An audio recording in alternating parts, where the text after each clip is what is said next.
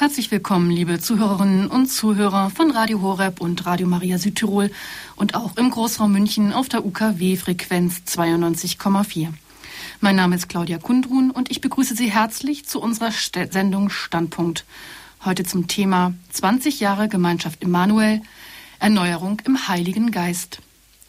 Die Gemeinschaft Immanuel ist eine der neuen geistlichen Gemeinschaften und doch, wenn man den Titel so betrachtet, so jung denn nun auch wieder nicht.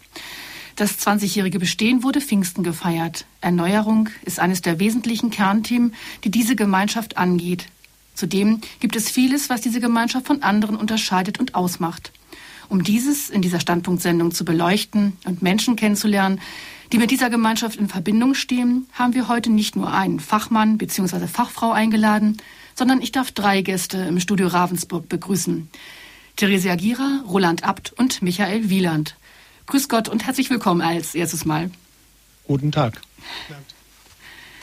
Guten Tag. Wenn jemand noch nie von der Gemeinschaft Immanuel, deren Name ja schon wegweisend ist, Gott ist mit uns, gehört hat, was kann man kurz zusammenfassend sagen, damit unsere Zuhörer eine Grundlage haben? Vielleicht können Sie das, Herr Abt, zu Anfang einfach beantworten. Also wir sind eine katholische Laiengemeinschaft mit ungefähr 188 Mitgliedern und wir kommen aus Ravensburg, deswegen tragen wir das auch in unserem Namen, Gemeinschaft Immanuel Ravensburg. Wir werden oft verwechselt mit einer großen französischen Gemeinschaft, die sich Emmanuel, also französisch Emmanuel nennt. Das sind wir also nicht. Wir sind eben aus dem oberschwäbischen Raum entstanden, haben ein paar Niederlassungen in München, in Freiburg, in Stuttgart, in Köln und in Dresden und sind vor allem bekannt durch unseren Lobpreis, durch die Lobpreiswerkstatt. Vielen Dank. Die Gemeinschaft Immanuel ist also eine katholische Laiengemeinschaft und zu dieser Gemeinschaft gehört auch Michael Wielert. Und ja, Michael Wielert kennen Sie, liebe Zuhörerinnen und Zuhörer. Immer Dienstag ist er bei uns im Studio und begleitet Sie am Mikrofon durch den Tag. Zudem ist er unser Mann sozusagen für die Jugend und auch für Gebetssendung bei Radio Horeb. Und so fangen wir vielleicht einfach heute mit Michael Wielert das Gespräch an und lassen die Dame, nämlich Theresia Gera, nicht vor. Michael, wie bist denn du auf die Gemeinschaft Immanuel aufmerksam geworden? Ich bin auf die Gemeinschaft Immanuel damals aufmerksam geworden, als es die Gemeinschaft noch gar nicht gegeben hat. Dazu, das muss man natürlich erklären, in Ravensburg gab es 1981, 82 war das, ein Aufbruch hier in der Stadt durch einen Jugendseelsorger, Pater Fred Ritzhaupt, Jesuit damals. Und ich bin 82 bei einer Jugendwallfahrt im Kloster Untermachtal. Damals, das war das große, die große Jugendwallfahrt, wo Mutter Teresa da war. Damals bin ich dorthin und bin dadurch auch mit der Gemeinschaft Immanuel, damals noch christliches Jugendzentrum Ravensburg, hieß es damals, in Kontakt gekommen. Ich bin dann gleich über die Silvestertage im selben Jahr mit nach Rom gefahren zum TC-Treffen und 83 war das dann zum ersten Mal mit in ein Sommercamp. Das war damals vermutlich, oder würde ich so heute rückblickend sagen, auch äh, eine der zentralen Dinge, die gemacht worden sind von hier aus, dass es ein Jugendcamp in Italien gab. Das ging zehn Tage und äh, da wurde eben nicht nur gewandert, geklettert und äh, geschwommen, sondern damals haben wir uns auch mit Glaubensinhalten und mit dem Glauben an sich auseinandergesetzt. Und für mich kam einfach das religiöse Interesse mit ja, 5, 14, 15 Jahren, wie ich damals war. Und äh, ja, das hat mich angezogen. Und dadurch bin ich dann mit dem christlichen Jugendzentrum, mit dem COZA in Verbindung gekommen, habe einfach nachgefragt. Und damals waren wir, würde ich sagen, die Jugendlichen, die sich getroffen haben zum wöchentlichen Gebetskreis, immer am Mittwochabend, alle an derselben Stelle. Wir haben sozusagen gemeinsam auch experimentiert. Die ersten Lobpreiszeiten, wenn ich heute zurückdenke, waren äh, sowas wie, wie eine Wunsch-Hitparade des religiösen Liedgutes. Wir haben viel Tessé gesungen, wir haben aber auch viele Lieder von Jugend mit einer Mission gesungen, die in Hurlach ihr Zentrum hatten. Auch dazu gab es viele Kontakte ich habe dann dort auch viele Seminare mitbesucht bei Jugend mit einer Mission. Bin also dann in meinen Teenie-Jahren in einer Mischung aus katholischer Prägung, aber auch freikirchlicher Prägung aufgewachsen.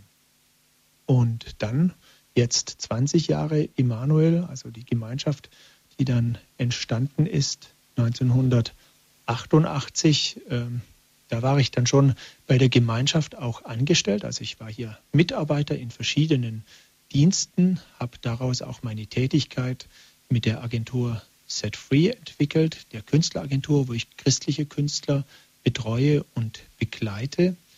Und ja, 88, für mich waren dann die Folgejahre auch sehr prägend, wie ich hier mitgearbeitet habe im vollzeitlichen Dienst. Zum einen der Einstieg, das war der Fackellauf für Jesus, damals eine Fackel, die über die ja, über den Globus quer durchgelaufen ist, von Jerusalem entzündet, dort wieder hin zurück. Ich war verantwortlich für Baden-Württemberg. Ich war aber auch der Vertreter von der katholischen Seite. Und hier in Ravensburg haben wir ein breites Kulturprogramm damals dazu entwickelt und gemacht. Also eine Woche lang hat diese Fackel auch in Ravensburg äh, Station gemacht. Für mich hat die Zeit damals des Fackellaufes äh, bis heute noch Auswirkungen einfach von der ökumenischen Prägung, dass ich damals Kontakt hatte und natürlich auch durch meine Vertretung für Baden-Württemberg in Anführungszeichen gezwungen war, mit den evangelischen Geschwistern, aber auch mit den Geschwistern aus der Freikirche Kontakt aufzunehmen und zu schauen, wie können wir gemeinsam etwas auf die Beine stellen, wie können wir gemeinsam Zeugnis für Jesus geben. Und das war für mich von 1982 bis heute ist das das Zentrale vom Glauben reden, von Jesus reden. Und ich, äh, ja, wie, wie soll ich das sagen? Ich bin, damals war das sehr pioniermäßig. Wir haben vor einer Woche das äh, Jubiläum hier gefeiert. Da waren auch viele ehemalige Mitglieder der Gemeinschaft da, die heute überall auf der Welt verstreut sind. Und da kam das auch so ein bisschen zum Ausdruck, wie das damals etwas Besonderes war hinzustehen und zu sagen, ich glaube an Jesus, ich erlebe Jesus als jemanden realen in meinem Leben. Ich habe mich, wie ich mir Gedanken über die Sendung gemacht habe, ähm, eine Sache ist mir dazu eingefallen. In der Schule war das natürlich auch etwas Besonderes, dort im Religionsunterricht sich aktiv zu beteiligen, hinzustehen und zu sagen, ja, ich glaube an Jesus. Und ähm, bei mir hat sich das damals äußerlich auch ausgedrückt, indem ich mir ein großes Messing-TC-Kreuz umgehängt habe. Und im Sport- und Schwimmunterricht hat dann mein Schwimmlehrer zu mir gesagt, also beim Schwimmen musst du das ausziehen, weil sonst gehst du unter. Das ist so schwer und so groß gewesen.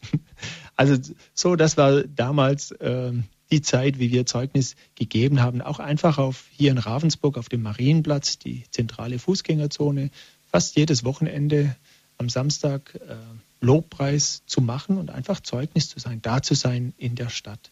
Das ist auch nach wie vor auch heute noch etwas Zentrales. Das also so die, der Ausgangspunkt Fackellauf für Jesus. Ein zweites prägendes war, waren die SAS-Seminare hier in Ravensburg, die Summer Art Session. Wir haben hier dreimal in den Sommerferien für mehrere Wochen Künstler und Jugendliche, die in diesem Bereich tätig werden wollen, äh, ausgebildet und herangebildet in den ganz verschiedenen Bereichen, kreativen Bereichen von Musik, also Singen und Instrumente, aber auch Tanz, Theater, Ballett. Der, der ganze kreative Bereich ist ein wesentlicher Schwerpunkt der Gemeinschaft, wo dann natürlich auch die Immanuel Lobpreiswerkstatt ihre guten Musiker her hat. Denn äh, das ist ja nicht selbstverständlich, dass man äh, so gute Musiker hat, die auch selber Lieder schreiben können. In der Gemeinde Lobpreis zu machen ist eine Sache, aber dann auch selber schreiben, Melodieläufe zu machen und ja, äh, die, die Texte von den Lobpreisliedern zu schreiben, das ist schon nochmal eine andere Klasse und ich denke, das, das war prägend, dass wir damals die Seminare gemacht haben, wo viele Leute das auch gelernt haben und in Verbindung und Kontakt mit der Kunst gekommen sind. Mein Weg hat dann 1996, 97 zu Radio Horeb geführt. Auch das eine spannende Geschichte. Pfarrer Kocher hat verschiedentlich bei der Gemeinschaft angerufen und hat um ein Gespräch gebeten. Und da ich damals für die Künstleragentur Set Free verantwortlich war und mit Künstlern zu tun hatte und er angerufen hat und Radio gesagt hat, ist er immer bei mir gelandet. Ähm, und hat dann mit mir gesprochen und es kam dann aber ziemlich schnell raus, dass er kein, kein Interviewpartner wollte, sondern dass er Interesse daran hatte, dass jemand nach Balderschwang kommt und sich den Start des Radios anschaut. Damals waren wir bei Radio Horeb mit äh, ja nur am Sonntag auf Sendung. Der Start kam dann im November ja. Und ja, nach zwei, drei Telefonaten hatte ich Interesse, bin nach Balderschwang gefahren und so kam dann mein Wechsel zu Radio Horeb. Ich bin nach wie vor Mitglied hier bei der Gemeinschaft und es kommt natürlich auch zum Ausdruck, dass wir hier im Haus ein Büro, ein Studio haben von Radio Horeb. Äh, auch das ist nicht selbstverständlich und ist äh, zeugt von, von dem Auftrag der Gemeinschaft. Viele nutzen hier dieses Studio, kommen hier rein. Zum Teil natürlich die Gemeinschaft, die Lobpreiswerkstatt macht von hier aus regelmäßig Radiosendungen Lobpreis. Ich bin auf Sendung, Bodo Klose ist auf Sendung, auch er ist Mitglied der Gemeinschaft Emanuel. Aber auch die Gemeinschaften und die Leute hier in Ravensburg nutzen das Studio, wie zum Beispiel die Gemeinschaft St. Norbert, die von hier aus immer die Anbetungszeiten auch gestaltet. Und das ist äh, was Großes, Verbindendes und äh, eines der Dienste auch der Gemeinschaft, denn da wird Roland Abt nachher auch noch was dazu sagen. Die Grundzüge der Gemeinschaft sind die drei E's. Eines davon, das verrate ich jetzt schon, ist die Evangelisation. Und das ist ja auch der Auftrag von Radio Horeb, die Evangelisation über das Medium Radio von Gott erzählen. Und so schließt sich bei mir da auch äh, wieder ein Kreis, so wie ich am Anfang als Jugendlicher Interesse hatte und ja, den Drang hatte von, von Gott, von meinem lebendigen Leben mit Jesus zu erzählen. So spiegelt sich das auch heute wieder in den Radiosendungen, die ich mache, vor allem bei den Jugendlichen. Ähm, ich bin nicht mehr in einem ganz jugendlichen Alter, aber ich kann nach wie vor, habe ich einen guten Draht und ähm, kann dem nachspüren, was Jugendliche empfinden und wie Jugendliche äh, ja, Gott erleben. Und das finde ich was Wichtiges. Und zum anderen ist für mich die Sendung Gott hört dein Gebet, die auch heute Abend wieder stattfindet, sehr ans Herz gewachsen. Einfach mit anderen beten. Ein großer Aspekt, den ich noch erwähnen möchte in meinem Leben ist, äh, ich habe das am Anfang gesagt, ähm, bei der Gemeinschaft Immanuel bin ich mit katholischen Wurzeln natürlich aufgewachsen. Wir haben die Schätze der katholischen Kirche auch entdeckt.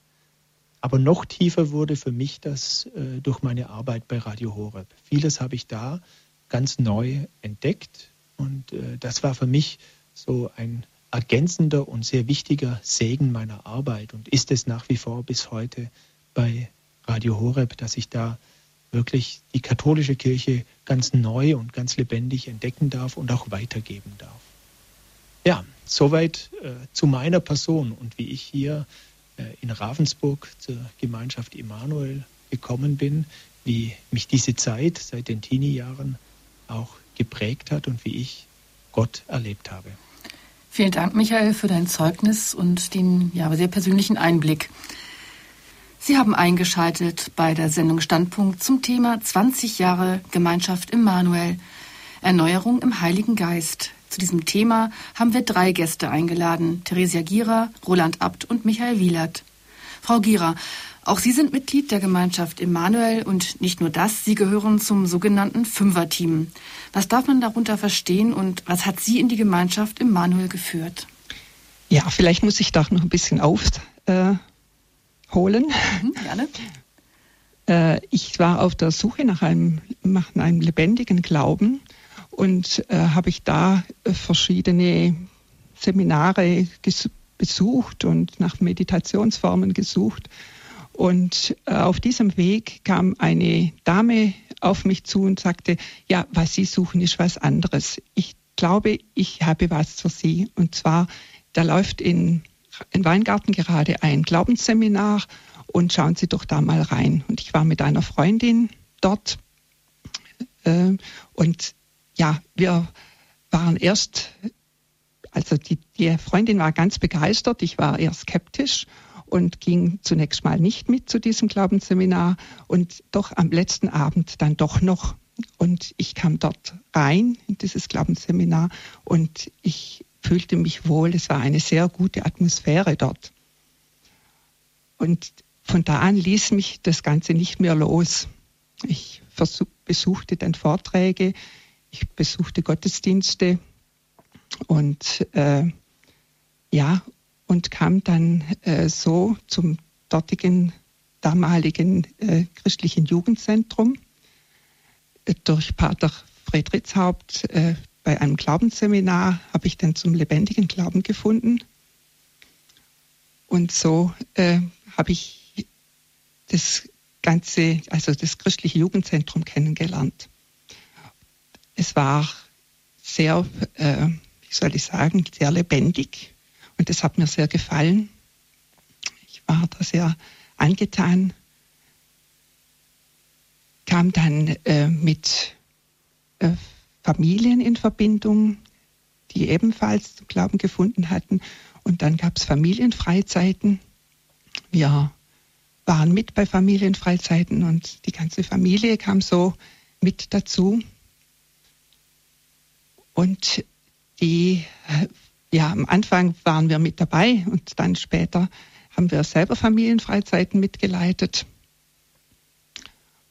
Und 1986, sowas war das, kam äh, die Anfrage, ja, äh, wir wollen eine Gemeinschaft äh, gründen, hättet ihr Lust, da dabei zu sein? Und mein Mann und ich, wir waren beide begeistert und haben gesagt, okay, wenn Gott irgendwo was äh, machen möchte, dann möchten wir dabei sein. Und so war dann 1988 der erste, das erste Treffen dieser Gemeinschaft. Es waren Jugendliche und Erwachsene äh, dabei, die, zum, die zusammengekommen sind. Das war ja vorher eher ein bisschen getrennt. Und ja, äh, von da an äh, waren wir dann beide, mein Mann und ich, mit in diesem Leitungsteam dabei. Es wurde 1990 dann die Gemeinschaft als e.V. gegründet und wir waren 88 äh, war, das war das erste Treffen, aber es war so ein auf dem Weg zu sein als Gemeinschaft. Und anschließend dann ein Probejahr und dann kam der e.V. Und bis 1995 war ich mit meinem Mann im Leitungsteam und er konnte dann aus beruflichen Gründen nicht mehr dabei sein. Und ich bin dann bis heute in diesem Leitungsteam. Und mit vier Jahren waren wir mal Unterbrechung. Und ähm, wie, das hat, also Sie sind eigentlich im Prinzip dadurch durch ein Glaubensseminar in Weingarten dann eigentlich auf diese Gemeinschaft, also ja, Sie sind ja im Prinzip mit in der Gründung der Gemeinschaft dann mit im Begriff genau. gewesen, ja. Und letztlich als Fünferteam, was bedeutet das für die Gemeinschaft, wenn Sie dort als ja, Vorsitzende oder wie auch immer man das bezeichnen mag, jetzt dort in der Leitung sind oder auch mit Ihrem Mann damals waren? Ja, das Fünferteam ist einfach die, sind die Ansprechpartner, die Verantwortlichen mhm. Für die Gemeinschaft mhm. und stehen auch dann für den EV als Vorstand, also von äh, staatlicher Seite her und äh, von kirchlicher Seite her genauso, also als Vorstand dieses, äh, dieser Gemeinschaft. Der Gemeinschaft. Mhm. Ja. Ja, vielen Dank, Frau Gierer, für den Einblick, den Sie uns gegeben haben, wie Sie in diese Gemeinschaft gekommen sind und was Ihre Position in der Gemeinschaft auch ausmacht. Als letzten Gesprächspartner in der Runde darf ich Roland Abt begrüßen. Herr Abt, Sie sind der Leiter der Gemeinschaft Emanuel Ravensburg. Was macht die Gemeinschaft Emanuel aus? Ja, was heißt Leiter der Gemeinschaft Immanuel? Ähm, Ravensburg. Ähm, Ravensburg, genau. Ich bin eben für den äh, Bereich Ravensburg zuständig mhm. mit einem Team, wo die Theresia Gierer, die Sie gerade gehört haben, auch mit drin ist. Und ja, von dem her als Hauptamtlicher, als einziger, der Vollzeit angestellt ist, läuft natürlich ein bisschen noch mehr über meinen Schreibtisch. Was haben Sie mich jetzt gerade gefragt? Das habe ich schon wieder vergessen. Was die Gemeinschaft im Manuel ausmacht. Wir haben ja am Anfang, ich habe ja in der Einleitung ausmacht, auch ja. schon gesagt, dass es anders ist als bei anderen und sich unterscheidet. Genau. Also Äh, ein bisschen kam das schon raus beim Herrn Wilat und bei der Frau Gehrer. Ähm, obwohl wir größtenteils aus katholischen Ursprüngen kommen, haben noch die meisten von uns so eine Aha-Erfahrung gemacht, dass der Glaube noch ein bisschen mehr ist, als in die Kirche gehen und Predigten anhören und zur Kommunion zu gehen. Und das war bei mir ähnlich, dass ich, wie heißt es nochmal ähnlich, ich habe mich sogar eine Zeit lang richtig abgewandt vom katholischen Glauben und bin dann wieder ganz neu dazugekommen. Und das, was uns, sage ich mal, größtenteils auszeichnet, ist so diese Erfahrung äh, der Lebendigkeit Gottes. Ähm, wir nennen das, wie der Papst Benedikt das erst kürzlich auch in Ansprache auf biblische Bezüge gesprochen hat, die Taufe im Heiligen Geist, ohne dass das jetzt ein Sakrament wäre. Aber diese Erfahrung, dass tatsächlich Jesus lebendig ist und dass dieser Geist Gottes in uns wohnt. Und es hat bei mir persönlich und bei vielen von uns eine neue Qualität des Glaubens freigesetzt äh, wo es nicht mehr schwierig ist, Gott zu lieben, sondern wo das tatsächlich auch, äh, bei meiner Anfangszeit war das auch richtig körperlich spürbar, wie wenn man verliebt ist, dass man Gott tatsächlich liebt und es nicht aus irgendwelchen gedanklichen, äh, philosophischen Höhenflügen, sondern wenn man Gott erlebt, wenn man erlebt, dass er lebendig ist, dass er eine Rolle spielt in unserem Leben. Ich denke, das ist eine ganz wichtige Geschichte. Das zweite war eine Predigt auch von Pater Fred, ein Thema, das auch unser heutiger geistlicher Begleiter immer wieder stark unterstreicht.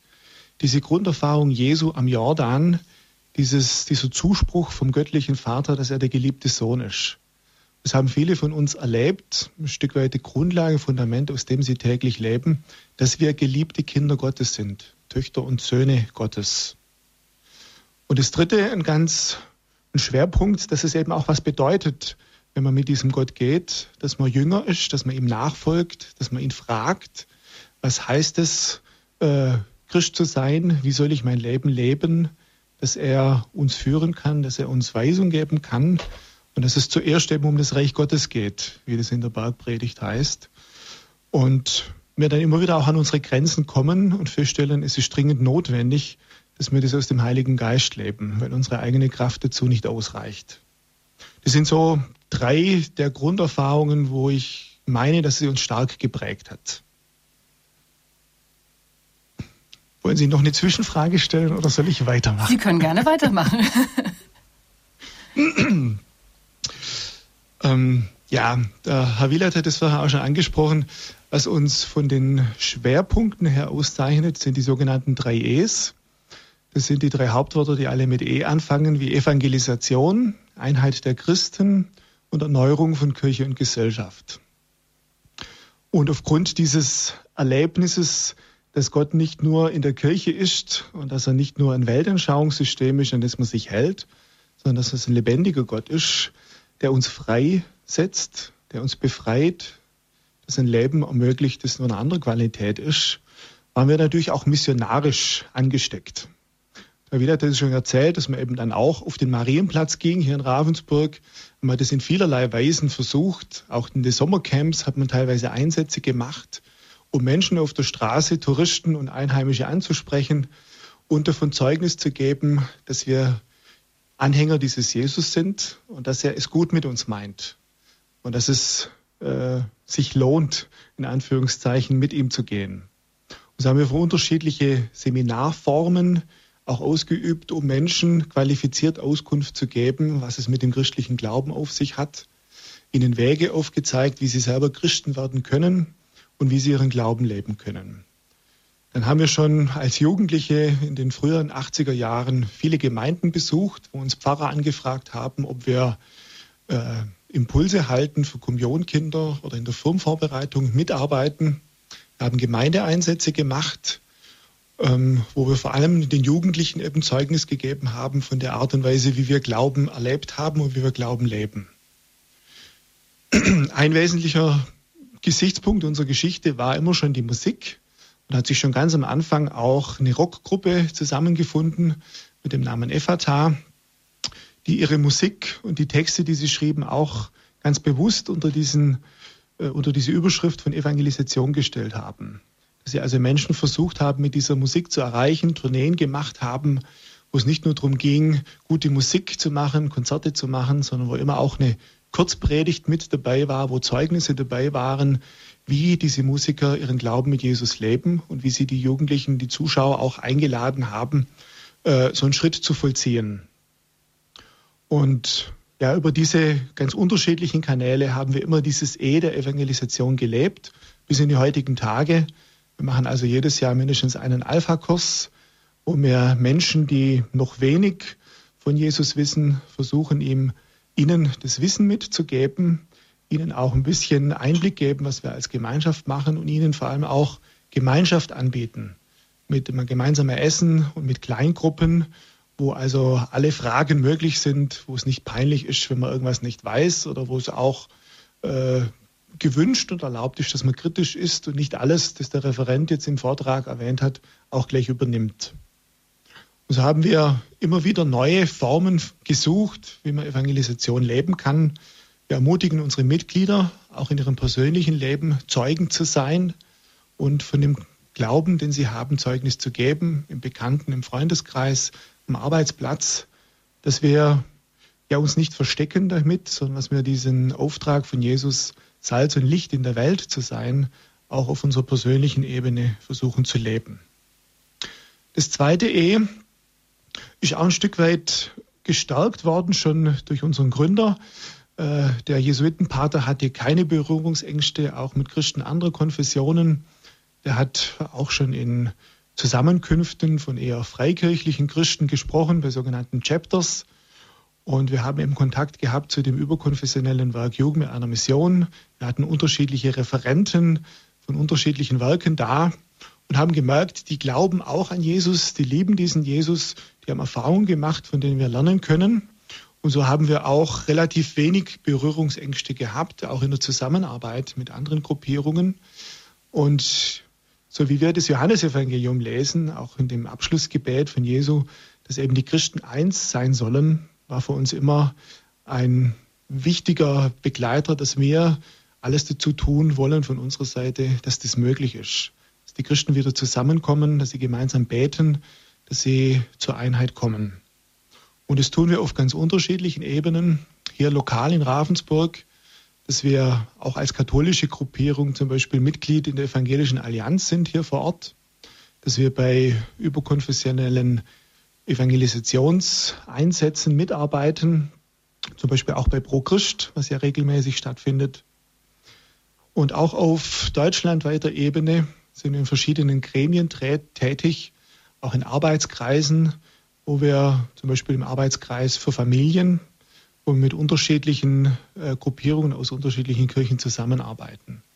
Und auch die Bewegung für Europa, was sich schon zweimal in Stuttgart im großen Kongress gezeigt hat, Miteinander für Europa, da waren wir immer mit dabei in der Vorbereitung, in der Durchführung, weil wir denken, dass es ein wichtiges Mittel ist, um tatsächlich die Christen und vor allem auch die Bewegung in unterschiedlichen Gemeinschaften, wir sind da ja lang nicht die einzigen, zusammenzubringen und auch über die Konfessionsgrenzen ja, einander zu begegnen, einander wertzuschätzen, einander zu ermutigen in dem Weg und in dem Charisma, das die einzelne Bewegung hat. Und das Dritte ist schließlich Erneuerung von Kirche und Gesellschaft. Ähm, es war uns schon immer klar, dass dieser Glaube eben nicht eine Privatsache ist, sondern dass das Auswirkungen haben muss auf die Welt wir sehen es in der großen Politik, wie darum gerungen wurde, ob jetzt ein Gottesbezug in die europäische Verfassung reinkommt oder nicht, ähm, wo wir glauben, dass es sehr wichtig ist, dass unser Kontinent, unsere Politiker sich auch dem Rechenschaft geben, aus welchem geschichtlichen Hintergrund wir herkommen.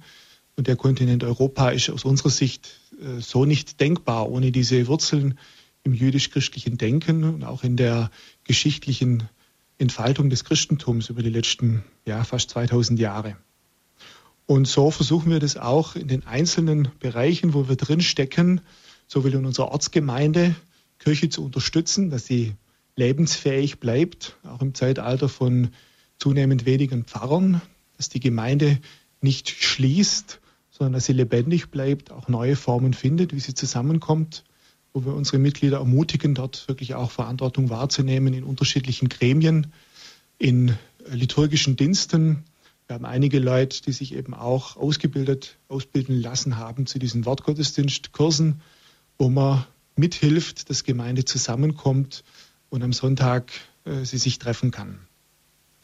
Und genauso ermutigen wir unsere Mitglieder, nicht nur die typisch christlichen Berufe zu ergreifen, die da wären Krankenschwester und äh, ja auch die theologischen Berufe natürlich, aber auch Sozialarbeiter und Lehrer, sondern dass man auch zum Beispiel Jura studiert, dass man BWL studiert und in die unterschiedlichen Bereichen der Gesellschaft reingeht oder auch in die Kunst, wie das vorher Michael Wieland schon gesagt hat, dass man mit dabei ist am Puls der Zeit und unsere Gesellschaft mitprägt. Dass wir uns nicht in ein Ghetto zurückziehen, sondern das, was wir einzubringen haben, an Erfahrung, an Glauben und an Werten, dass wir das ja damit nicht hinterm Berg halten, sondern in unseren beruflichen Alltag mit einbringen.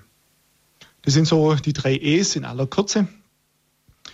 Und ja, es gibt natürlich auch noch bestimmte Gründe, wie es eigentlich dazu kam, dass wir uns als Gemeinschaft gefunden haben. Das denke ich ist vielleicht auch noch ganz interessant für die Hörer.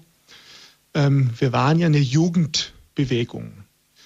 Dadurch, dass dieser Pater als Jugendseelsorger 1979 nach Ravensburg kam und unter den Jugendlichen gewirkt hat, auch als Schulseelsorger, hat sich dieser Gebetskreis als Jugendgebetskreis gebildet, wo wir dann zu der Zeit, wo ich dazu kam, wirklich schon 200 Jugendliche jeden Mittwochabend sich trafen zum Beten.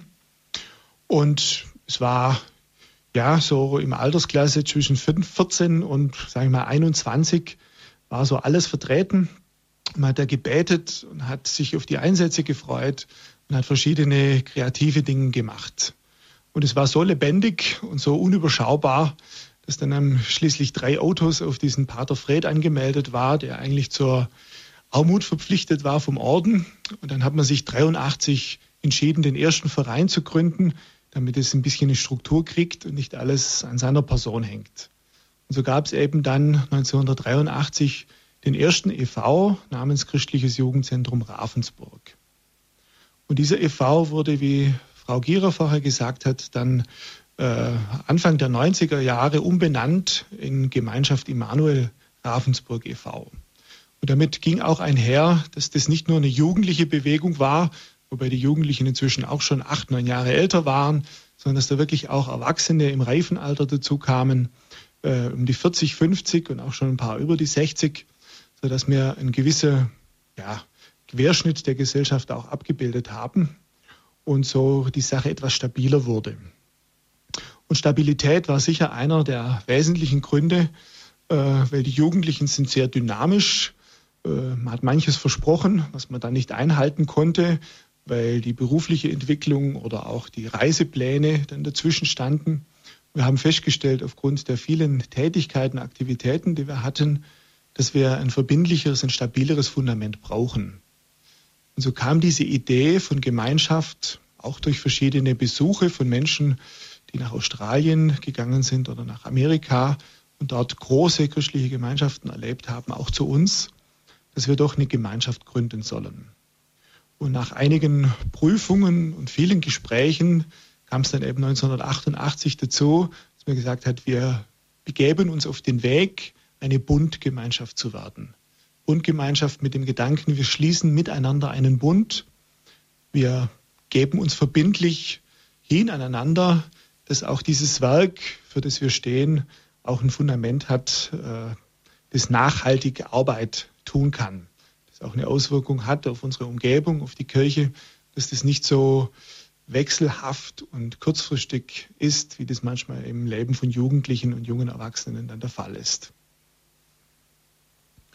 Und so hat sich das dann weiterentwickelt.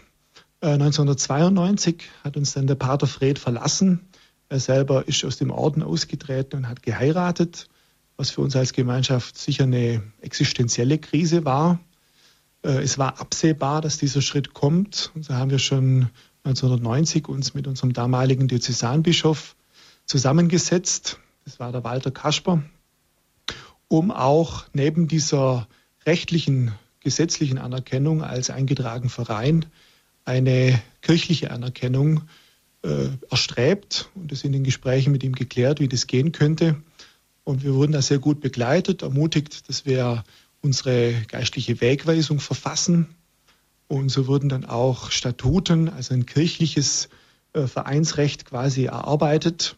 Und so haben wir jetzt zwei juristische Persönlichkeiten. Einerseits eben die staatliche und auch die kirchliche, dass wir ein nicht rechtsfähiger kirchlicher Verein sind. Und damit auch unter der Oberaufsicht des Bischofs von Rottenburg-Stuttgart, äh, was sich konkret darin äußert, dass wir unsere Haushaltsplanungen und unsere Finanzabschlüsse von den entsprechenden Fachleuten dort genehmigen lassen und prüfen lassen und dass wir auch einmal im Jahr ein Gespräch haben mit dem Weihbischof Renz, der für die geistlichen Bewegungen und Orden in der Diözese zuständig ist. Und trotz anfänglicher Bedenken, äh, das über die Jahre wirklich ein sehr gutes Verhältnis ist und wir immer wieder ermutigt wurden, auch zu Schritten in der Ökumene, worüber wir uns sehr gefreut haben. So, jetzt dürfen Sie mal wieder eine Frage stellen. Das ist schön, Herr, das tue ich auch gerne. Sie sprachen jetzt davon immer, es ist eine katholische Laiengemeinschaft im Manuel und Sie haben jetzt Statuten und Sie sind ein anerkannter kanonischer Verein.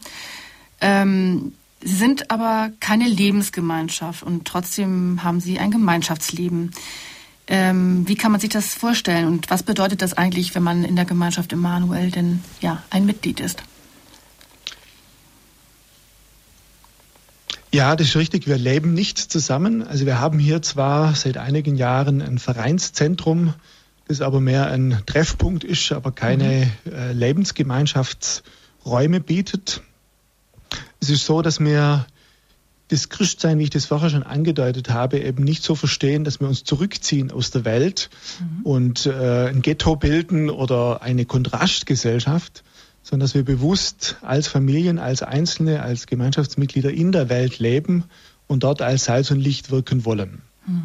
Das Gemeinschaftsleben zeichnet sich dadurch aus, dass wir regelmäßig zusammenkommen als Gemeinschaft, zweimal im Monat, einmal einmal Freitagabend und einmal an einem Sonntagmorgen. Am Sonntagmorgen auch mit den Kindern. Äh, die Jugendlichen von damals sind jetzt so knapp über 40 und einige sind verheiratet und haben die normale äh, christliche Durchschnittszahl von drei Kindern. Und von dem her haben wir einige Kinder bei uns, die wir eben da auch mit integrieren wollen und mitnehmen auf unserem Weg mit Gott. Und daneben, neben diesen großen Treffen, gibt es auch die kleinen Treffen, die normalerweise privat in den Häusern stattfinden. Das sind äh, Hauskreise oder wir nennen das Zellgruppen. Mhm. Das sind sechs bis maximal zwölf Menschen, die sich da entweder wöchentlich oder manche auch 14-tägig treffen zum Austausch, zum Gebet, zum Lobpreis und auch zu biblischen Impulsen. Weil es war so die Anfangszeit, wo wir gestartet hatten als Gemeinschaft, mussten wir auch unsere Erfahrungen machen.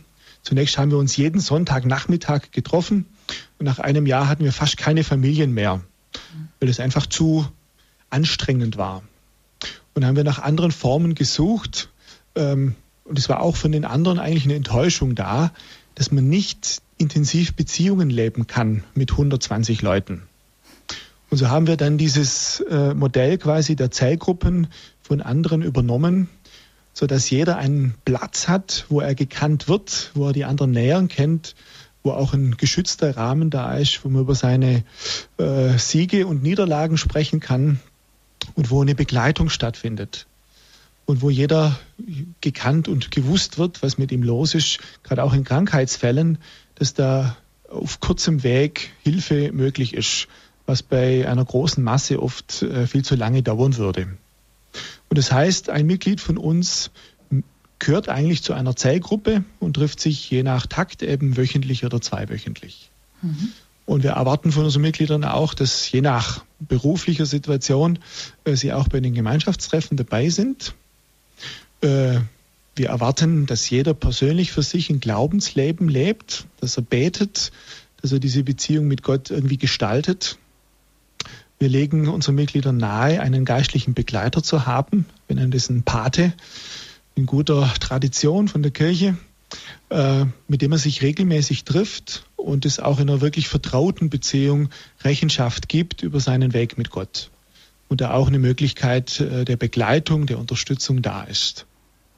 Und als letzten haben wir als letzte Verbindlichkeit, die wir von unseren Mitgliedern erwarten, äh, auch das Geld. Die Finanzen sind natürlich auch wichtig. Mhm.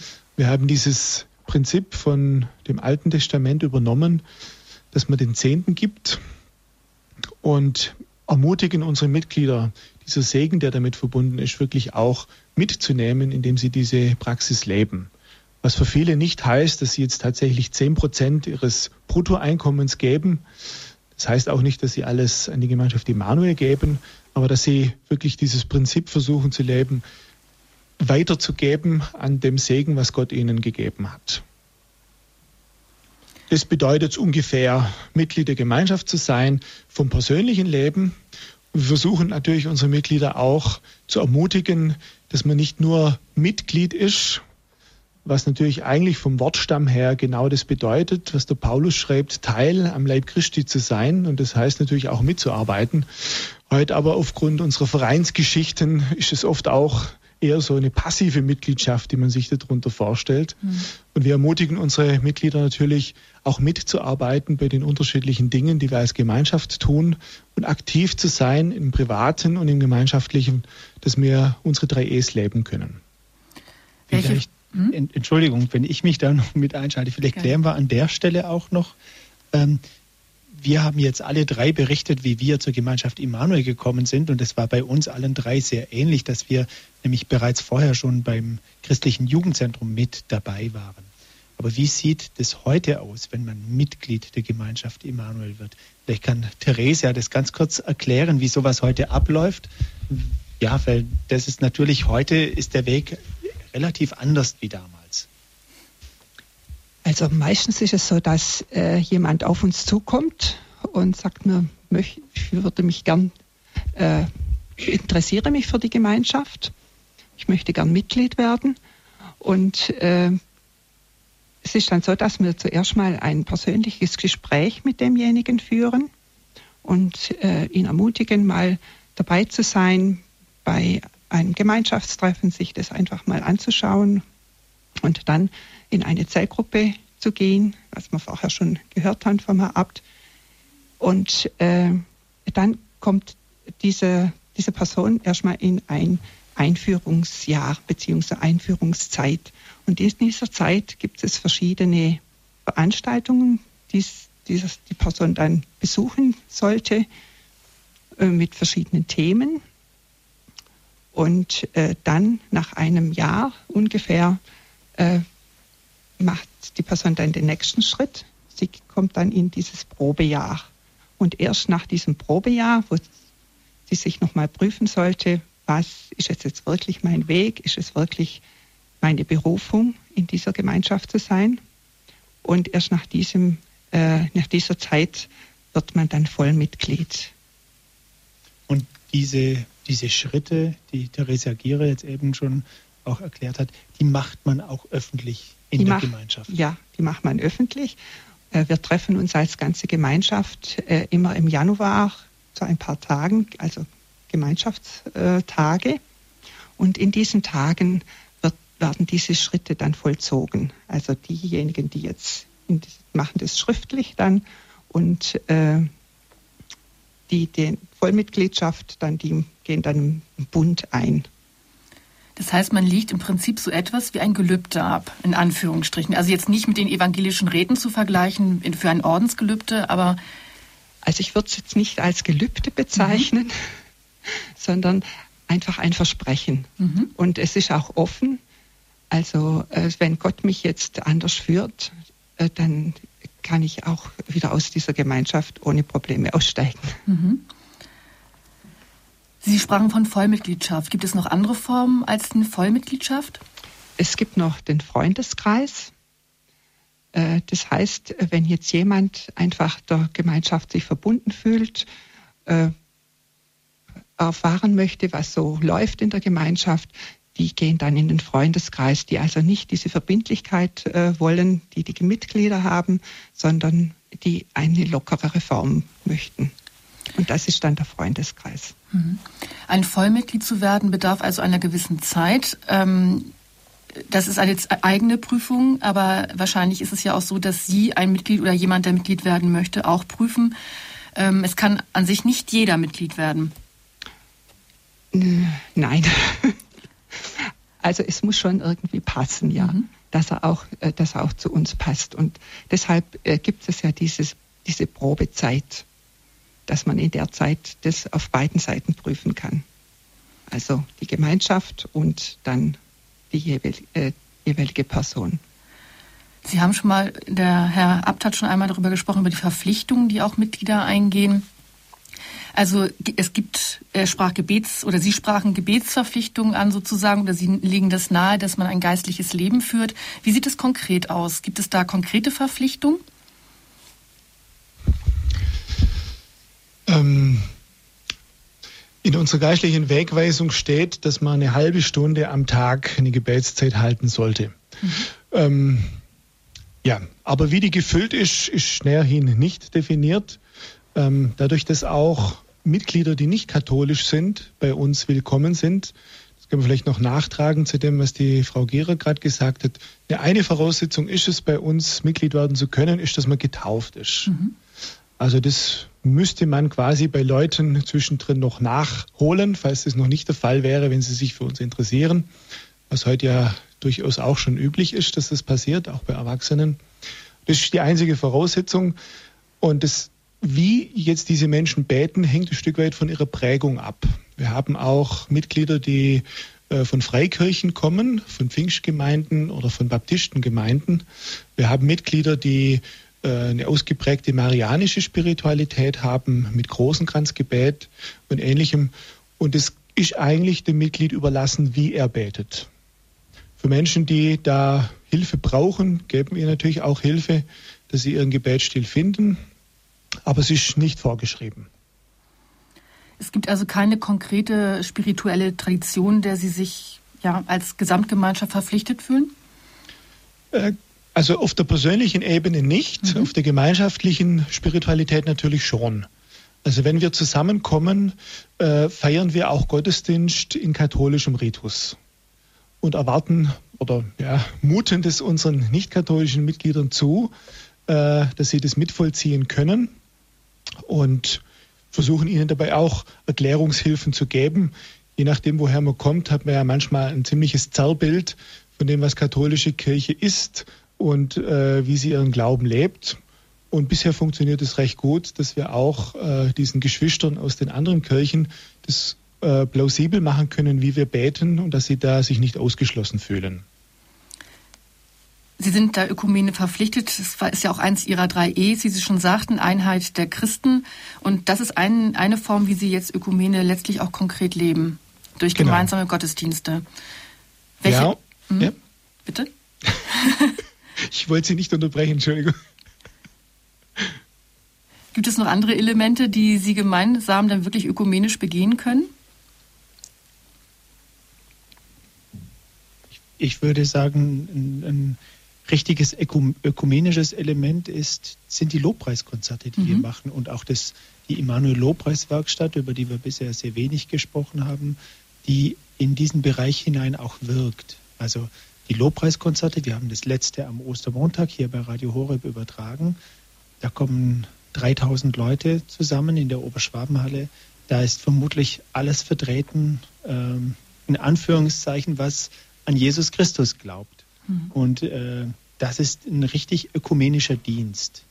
Und äh, dann natürlich das äh, Lobpreisteam, die Immanuel Lobpreiswerkstatt, wird natürlich auch ökumenisch eingeladen. Das heißt, zum Teil Segnungsgottesdienste in der katholischen Kirche, Firmengottesdienste in der katholischen Kirche, aber auch zu Segnungs- und Lobpreiskonzerten in der Freikirche sind wir da eingeladen.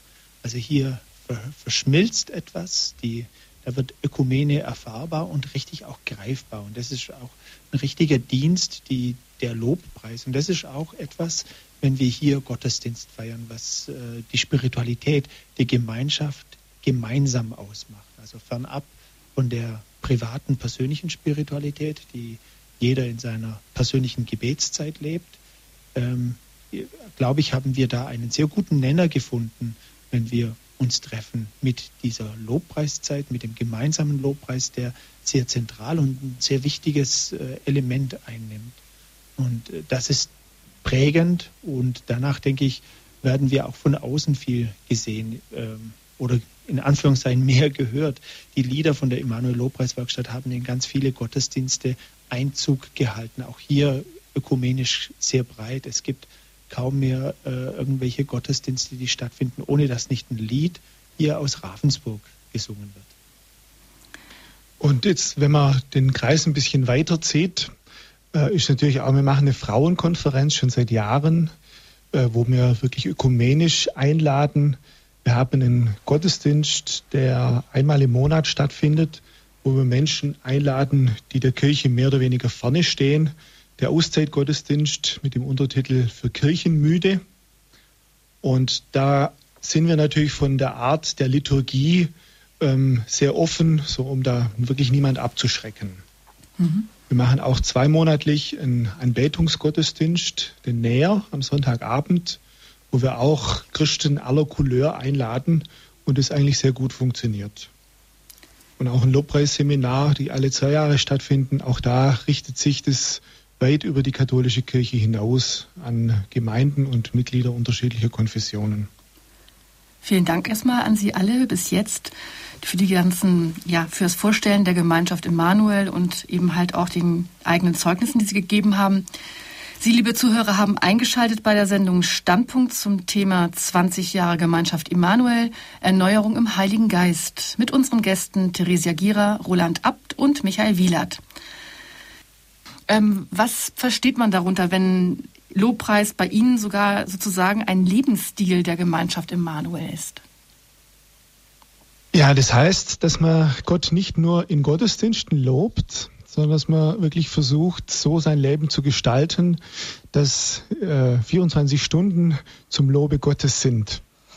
Ähm, das heißt für manche, dass sie auf der Fahrt mit dem Auto in, äh, zu ihrem Berufsplatz, also im Arbeitsplatz, dass sie dort äh, Lobpreis im Auto machen. Manche, die nicht so gut singen können, legen sich auch eine CD ein und summen das mit oder vollziehen das mit. Ähm, viele erleben das als eine Stärkung äh, im Alltag, bei der Hausarbeit oder so, dass sie wirklich Lobpreis machen. Äh, in dem Sinne, wie man das jetzt eng versteht, wirklich mit der Musik und mit den Liedern. Aber es soll tatsächlich weiter verstanden werden, äh, dass man Gott lobt mit allem, was wir tun. Und man darf vielleicht Lobpreis auch nicht immer nur als, ähm, ich würde das mit Happy Clappy ähm, verstehen. Also wir sind eine Gemeinschaft, die durch die Jahre durch, durch die vergangenen 20 Jahre auch Höhen und Tiefen erlebt haben. Und äh, für mich war das sehr eindrücklich, dass man auch in den Tiefen Lobpreis machen kann. Also dass Lobpreis nicht etwas ist, was von meiner Stimmung abhängig ist. Also ich mache nicht nur Lobpreis, wenn es mir gut geht, sondern Lobpreis bestimmt auch mein Leben, wenn es nicht gut geht. Und äh, für mich am eindrücklichsten war das, wir hatten einige Gemeinschaftsmitglieder, die auch bereits verstorben sind, die krank geworden sind. Wir haben die ganze Spektrum, das ganze Spektrum des Lebens bei uns in der Gemeinschaft.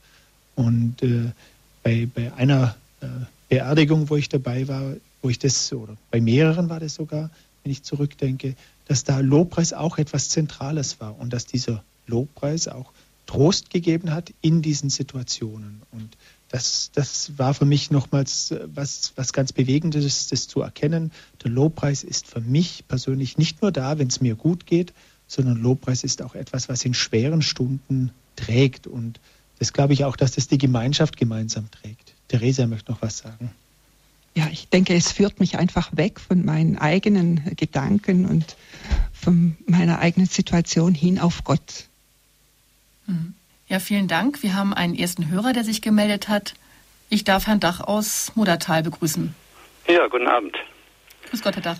Ich habe eine Frage gleich an die Runde. Und zwar würde mich mal interessieren, wie der Zusammenhang mit anderen ähnlich gelagerten Gemeinschaften hergestellt wird. Für mich war jetzt äh, eine Erkenntnis dieser Sendung, dass äh, Dinge auseinander zu halten sind, die ich bis jetzt so äh, zusammengesehen habe.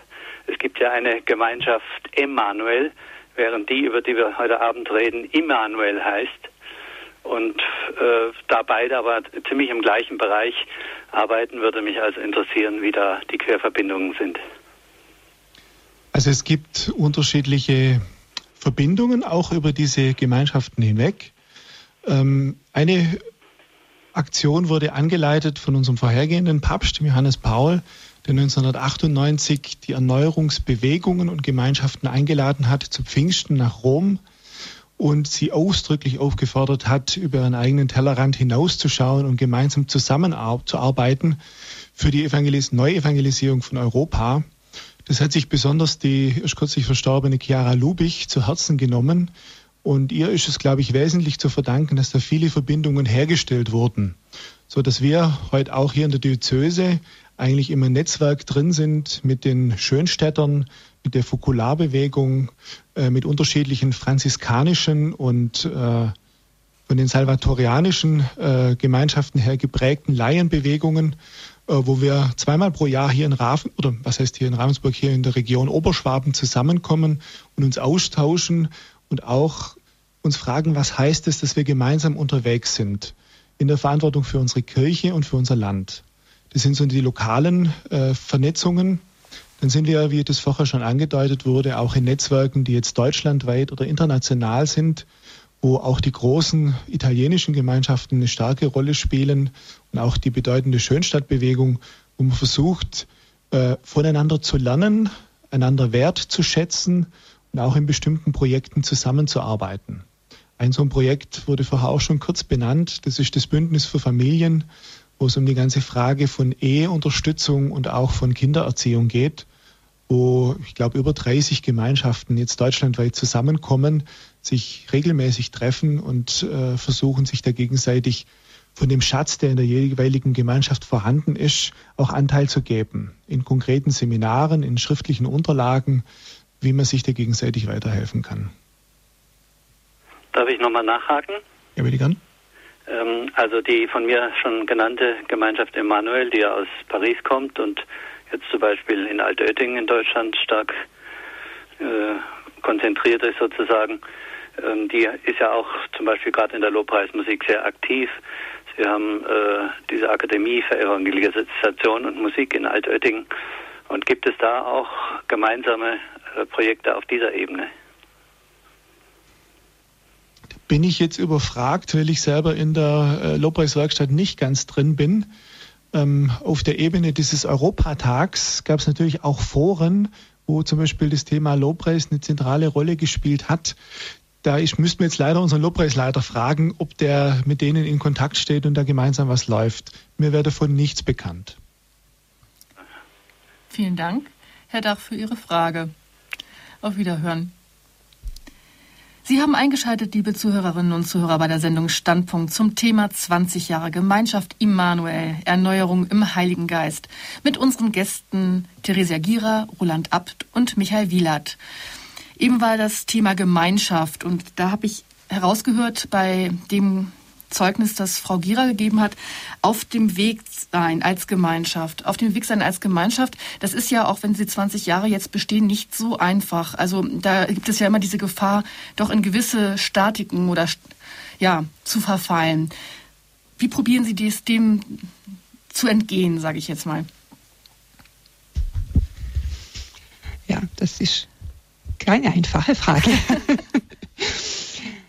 Also ich denke, äh, es ist ganz wichtig, sich immer wieder neu vom Heiligen Geist äh, einfach inspirieren zu lassen, dass man nicht vielleicht in, in so statische Sachen reinkommt, wobei bestimmte äh, Strukturen und bestimmte Sachen äh, vorhanden sein müssen. Also ich denke, bei, bei so einer großen Gemeinschaft ist es auch so, dass äh, wir ja nicht zusammen leben. Und wenn es dann Treffen gibt, äh, jeder lebt ja das auch zu Hause.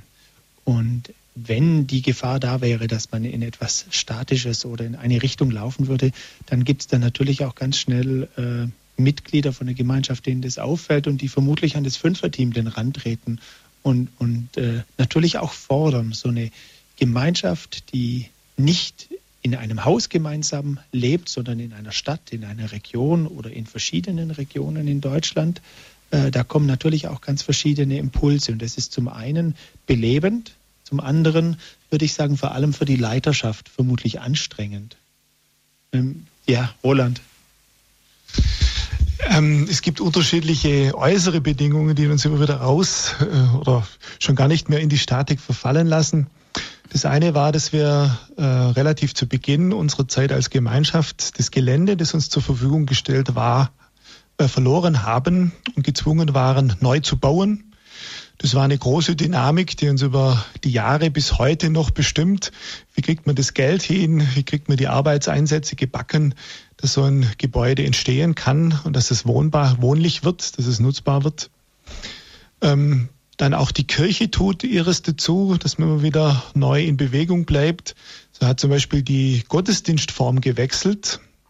Wir feiern normalerweise unsere Gemeinschaftstreffen in der Form des Wortgottesdienstes ähm, ohne Priester, weil wir ja keinen Priester haben als Laiengemeinschaft, mit der Ausnahme unseres geistlichen Beirats, der aber nur zweimal für drei Wochen pro Jahr da ist. Das heißt, die normalen Gemeinschaftstreffen sind in einer Liturgie gehalten, die von Laien gestaltet wird.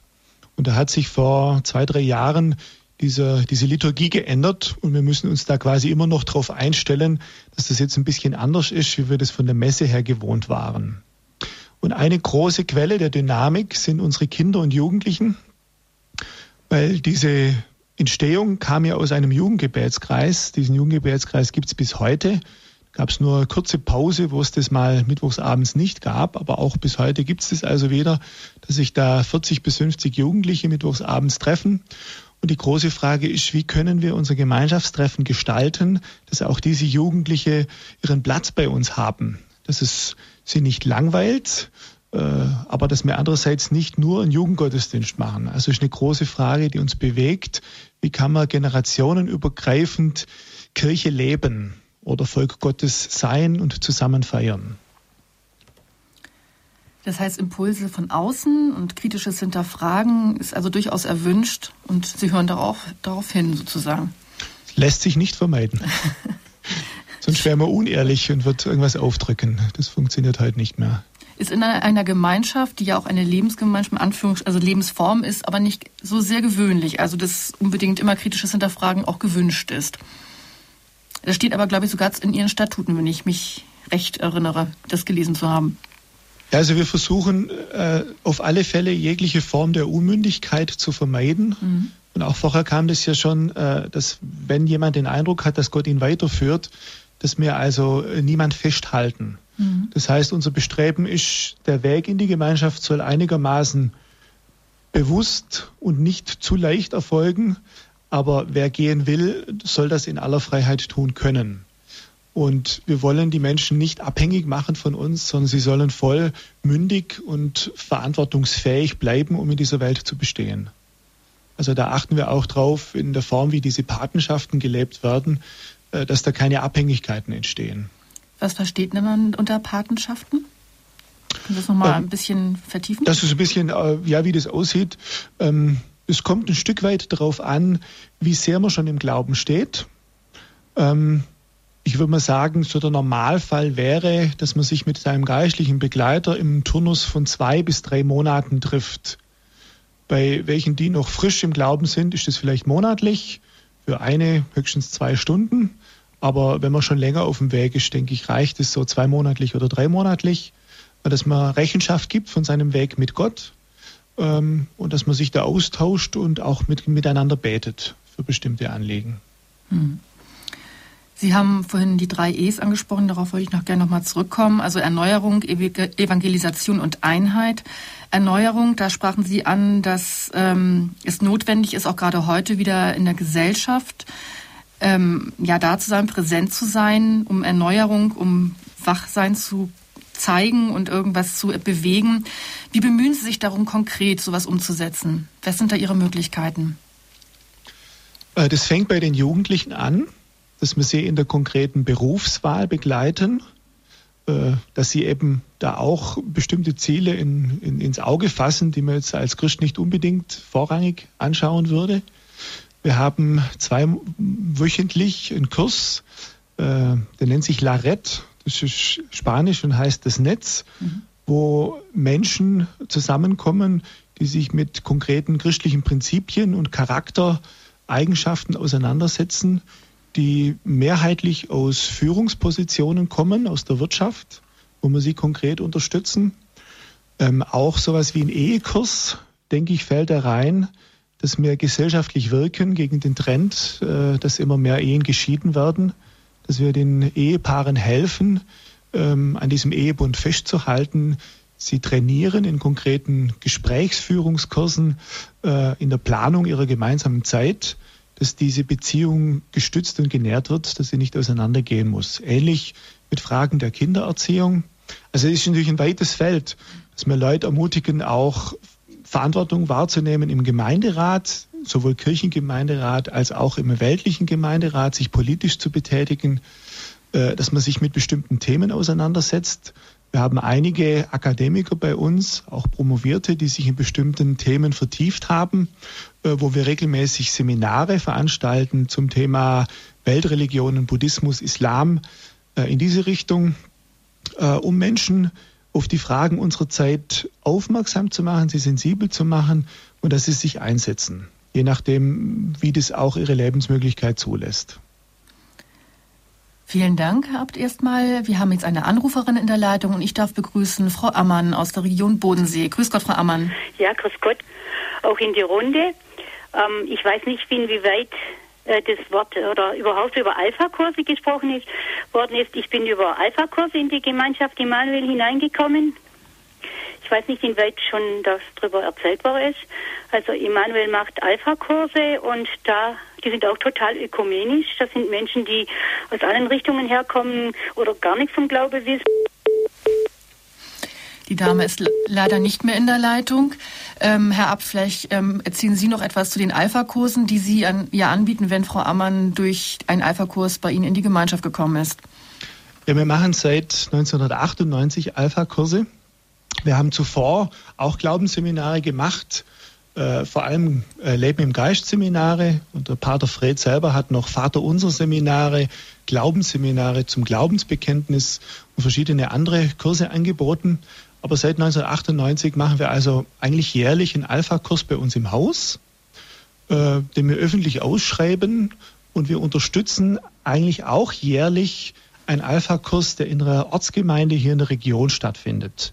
Wir haben einige Leute, die sich also als Referenten in bestimmten Themen eingearbeitet haben. Und so fällt es uns eigentlich nicht schwer, auch diese Alpha-Kurse in den Gemeinden zu unterstützen, dass dort neue Leute dazukommen. Und es ist richtig, dass dieser Kurs ökumenisch ist. Da geht es um die Grundfragen des Glaubens. Wer war Jesus? Warum äh, Kreuzestod? Ähm, wie ist es mit Gott als Vater? Äh, was hat es mit dem Heiligen Geist auf sich? Was ist Sünde und solche grundlegende Themen des Glaubens, wo noch gar nicht auf konfessionelle Unterschiede oder so eingegangen wird. Und über diese Kurse kommen sehr viele Menschen zum Glauben. Ich glaube, dass es wesentlich daran liegt, dass es nicht nur eine Informationsvermittlung ist, sondern dass dieser Kurs so aufgebaut ist, dass Menschen Beziehung zueinander finden. Es beginnt immer mit einem gemeinsamen Abendessen und ist auch nicht nur Vortrag, sondern es kommt auch in Kleingruppen zu einem Austausch wo eben Beziehungen entstehen und viele Menschen, die so einen Kurs gemacht haben, sagen dann auch, ich will weiterhin in so einer Gruppe sein. Und dadurch entwickelt sich was.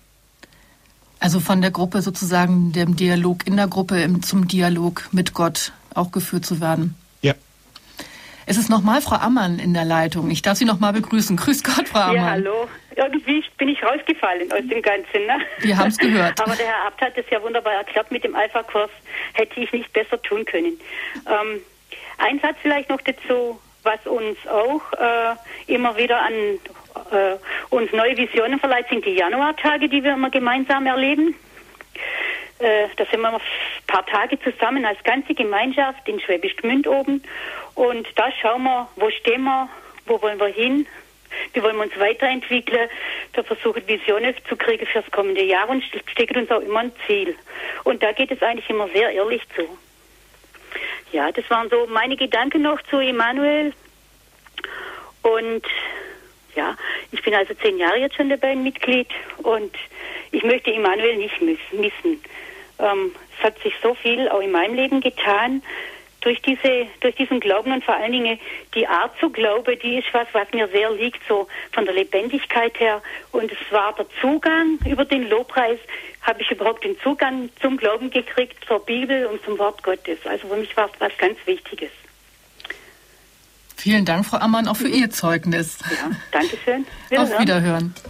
Claudia, vielleicht müssen wir an dieser Stelle auch noch ähm, ein Stichwort klären oder eine Sache klären, auf die wir schon verschiedentlich gesprochen haben, und zwar über die Ortsgemeinde. Wir mhm, sind jetzt eine gerne. Gemeinschaft hier in Ravensburg. Die äh, Mitarbeiter von Radio Horeb haben das hier auch schon erlebt. Wir haben hier die CD von Radio Horeb aufgenommen. Es ist ein relativ großes Haus, Tonstudio, Kapelle, Versammlungsraum, wo wir auch unsere Gottesdienste feiern. Wir sind Gemeinschaft Immanuel. Es gibt aber natürlich die Ortsgemeinden hier vor Ort und vielleicht müssen da die beiden Leiter einfach kurz noch was auch dazu sagen, in welchem Verhältnis wir zur Ortsgemeinde stehen. Denn ich denke, das, das ist ein ganz wesentlicher Punkt, äh, dass wir hier ja nicht Konkurrenz sind, sondern dass man sich gegenseitig auch hier erneuert. Aber vielleicht kann der Roland oder die Theresia Gierer noch etwas äh, dazu zu sagen, äh, wie wir sozusagen im Verhältnis mit den Ortsgemeinden stehen. Ja, also ich bin jetzt nicht direkt äh, von der Gemeinde hier vor Ort, sondern unsere Gemeinde ist also 25 Kilometer weg. Und äh, das Verhältnis ist, äh, ich bin dort auch äh, Kommunhelferin und äh, in der Gemeinde haben wir dann dort auch Alpha-Kurse gemacht, angeboten. Und von daher ist es eine Zusammenarbeit, würde ich sagen. Und es gab auch schon Lobpreiskonzerte in Zusammenarbeit mit der Gemeinde dort. Ähm, also ich glaube, dass das Verhältnis zu den örtlichen Gemeinden eigentlich ganz gut ist. Das war in den früher 80er Jahren noch etwas gespannt. Und wir haben dann auch nach Lösungen gesucht mit dem Bischof. Und seitdem es einen Vertreter von uns in den Dekanatskonferenzen gibt, kennt man sich gegenseitig. Man weiß umeinander, auch wenn wir mal wieder etwas Außergewöhnliches unternehmen, sodass die Pfarrer das nicht aus der Zeitung erfahren oder von irgendwelchen sonstigen Gerüchteküchen. Und so hat sich das Verhältnis in den letzten 15 Jahren also sehr gut entwickelt. Wir besuchen uns auch regelmäßig, also mit dem, inzwischen gibt es nur noch einen Stadtpfarrer in Ravensburg, wo wir den Kontakt halten und gucken, wie wir die Gemeinde unterstützen können. Und es ist jetzt nicht nur, dass wir als Gemeinschaft irgendwas mit den Gemeinden zusammen machen, wie jetzt so ein Alpha-Kurs oder sowas, sondern es ist viel eben über die privaten Engagements unserer Mitglieder in der Gemeinde läuft. Dass Einzelne eben Mitglied im Kirchengemeinderat sind, dass Lektoren und Kommunionhelferdienste übernommen werden und dass man in der Gemeinde als lebendiges Gemeindemitglied mitlebt. Und damit ist das Verhältnis eigentlich sehr gut. Man weiß umeinander, man weiß, dass man sich gegenseitig unterstützt. Es gibt also keine Ängste mehr, Berührungsängste und auch keine Konkurrenz sozusagen, wie vielleicht am Anfang befürchtet worden sein mag. Ähm, gut, das kann ich von anderer Seite nicht ausschließen. Ich hatte erst kürzlich ein Gespräch mit einem evangelischen Pfarrer, den ich hier im Haus äh, begrüßen durfte, ähm, der hat schon Ängste geäußert. Mhm. Was mich gewundert hat, weil so besonders finde, uns, finde ich uns gar nicht. Aber er hat sowohl von den Räumlichkeiten als auch von dem Ruf, den er von anderswoher vernommen hat, schon eine gewisse Konkurrenz verspürt. Und das finde ich eigentlich schade, weil ich das eigentlich nicht so sehe, sondern ich denke, es gibt genügend Menschen, auch hier im katholischen Oberschwaben, die Gott nicht kennen und für die wir, auf die wir zugehen sollten, dass wir uns nicht über die vorhandenen Schäfchen streiten sollten. Was ja auch eines der E's gewesen wäre, oder? Genau. Richtig. Einheit ja. Und Evangelisation. Was sind denn die nächsten Projekte? Sie haben gerade gesagt, Sie möchten nicht, dass Ihre, die Ortsgemeinden erfahren aus den Zeitungen, ja, was sozusagen als nächstes anliegt. Ja, was regelmäßig stattfindet, sind unsere Lobpreiskonzerte. Da machen wir auch Werbung, indem ganz bewusst auch die katholischen Gemeinden in unserem Verteiler drin sind, dass sie das also nicht eine Woche vorher aus dem Zeitungsartikel erfahren, sondern vier, fünf Wochen vorher mit einem Begleitschreiben, auch mit Flyern, wo sie dazu einladen können, von uns erfahren. Ähm, es gibt andere regelmäßige Veranstaltungen wie die Frauenkonferenz und das Lobpreisseminar. Und wir versuchen jetzt was Neues, ähm, wirklich auch nicht geschlechterspezifisch, aber einem bestimmten Thema wie Lobpreis Menschen was anzubieten. Das ist der Auszeittag von diesem Gottesdienst her formuliert, wo wir Menschen einladen, einen ganzen Tag sich zu besinnen, sich Rechenschaft zu geben, wohin läuft mein Leben eigentlich, welche Rolle spielt Gott darin, äh, bin ich überhaupt gläubig in meinem Lebensvollzug, wo kann ich Gott einladen. Äh, das machen wir am 21. Juni Und es ist so ein Versuchsballon, wo wir wirklich versuchen, Männer und Frauen zu erreichen und sie ein Stück weit auch zu befragen, was bräuchtet ihr eigentlich? Sprich, was kann die Gemeinschaft ihnen anbieten, um sie zu stärken in ihrem Weg zu Gott oder in ihrem Weg mit Gott? Vielen Dank. Es hat uns jetzt doch noch ein Hörer erreicht. Ich darf begrüßen Herrn Straub aus Ravensburg. Grüß Gott, Herr Straub. Ja, hallo, guten Abend.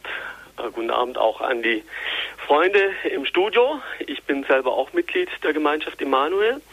Und ein Aspekt ist für mich bis jetzt noch zu kurz gekommen. Äh, Immanuel gibt es ja wirklich nicht nur in Ravensburg, sondern auch in anderen Städten und Regionen in Deutschland. Ähm, da war für mich zum Beispiel während äh, eines Aufenthaltes mehrere Jahre in Hessen oder im Raum Nordrhein-Westfalen sehr wichtig die Gruppe in Köln wo ich also auch äh, weit ab von Ravensburg regelmäßig ähm, geistliche Unterstützung erfahren habe. Und vielleicht könnte man dieses Thema auch noch mal kurz aufgreifen in der Sendung. Ja, das ist soweit ja. meine Anregung. Gerne. Bitte gern.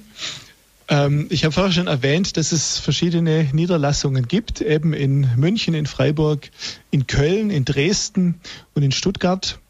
Äh, das sind vorrangig Studentenstädte, und Tübingen nicht zu vergessen, habe ich jetzt nicht erwähnt, äh, wo Menschen von Ravensburg hingingen, um zu studieren und manche sind dort hängen geblieben.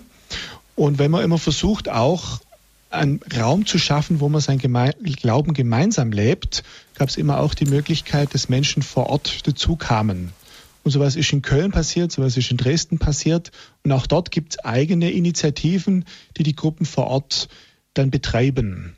Zum Beispiel in Köln gibt es also einen Musiker, der dort sich engagiert in einem großen Musikprojekt der Köln Worship Night. Und unsere Freunde in Dresden sind sehr engagiert, auch mit dem Bischof dort von Dresden-Meißen, diesen Prozess der, des Miteinanders, der Gemeinschaften voranzubringen und dort Räume und Zeiten zu eröffnen, wo das gegenseitige Kennenlernen und das gemeinsame Arbeiten im Osten möglich ist. Und so gibt es unterschiedliche Initiativen von Zellgruppen vor Ort, wo sich Mitglieder treffen und Gäste dazu willkommen sind. Und es gibt auch, wie der Herr Straub das gerade gesagt hat, auch sogenannte Regionalzellgruppen, wo auch Menschen, die im weiteren Umfeld von so einem Zentralort leben, dazukommen können und so im sechs Wochen Turnus ihre Mitgliedschaft bei der Gemeinschaft leben können.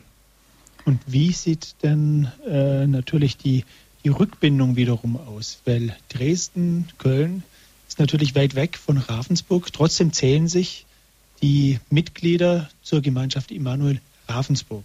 Da steht der Name Ravensburg der Stadt mit drin und jetzt leben die in Köln oder in Dresden. Wie, welche Verbindung haben die zu uns in Ravensburg? Vielleicht können wir das noch, Theresia, vielleicht kannst du das noch erklären. Wir haben das vorher schon erwähnt. Äh, es gibt diese Gemeinschaftstage immer Anfang Januar wo wir als ganze Gemeinschaft, also wirklich alle, die jetzt äh, von außerhalb kommen, sich treffen und äh, gemeinsame Ausrichtung für das Jahr haben und wo wir ein gemeinsames Thema haben.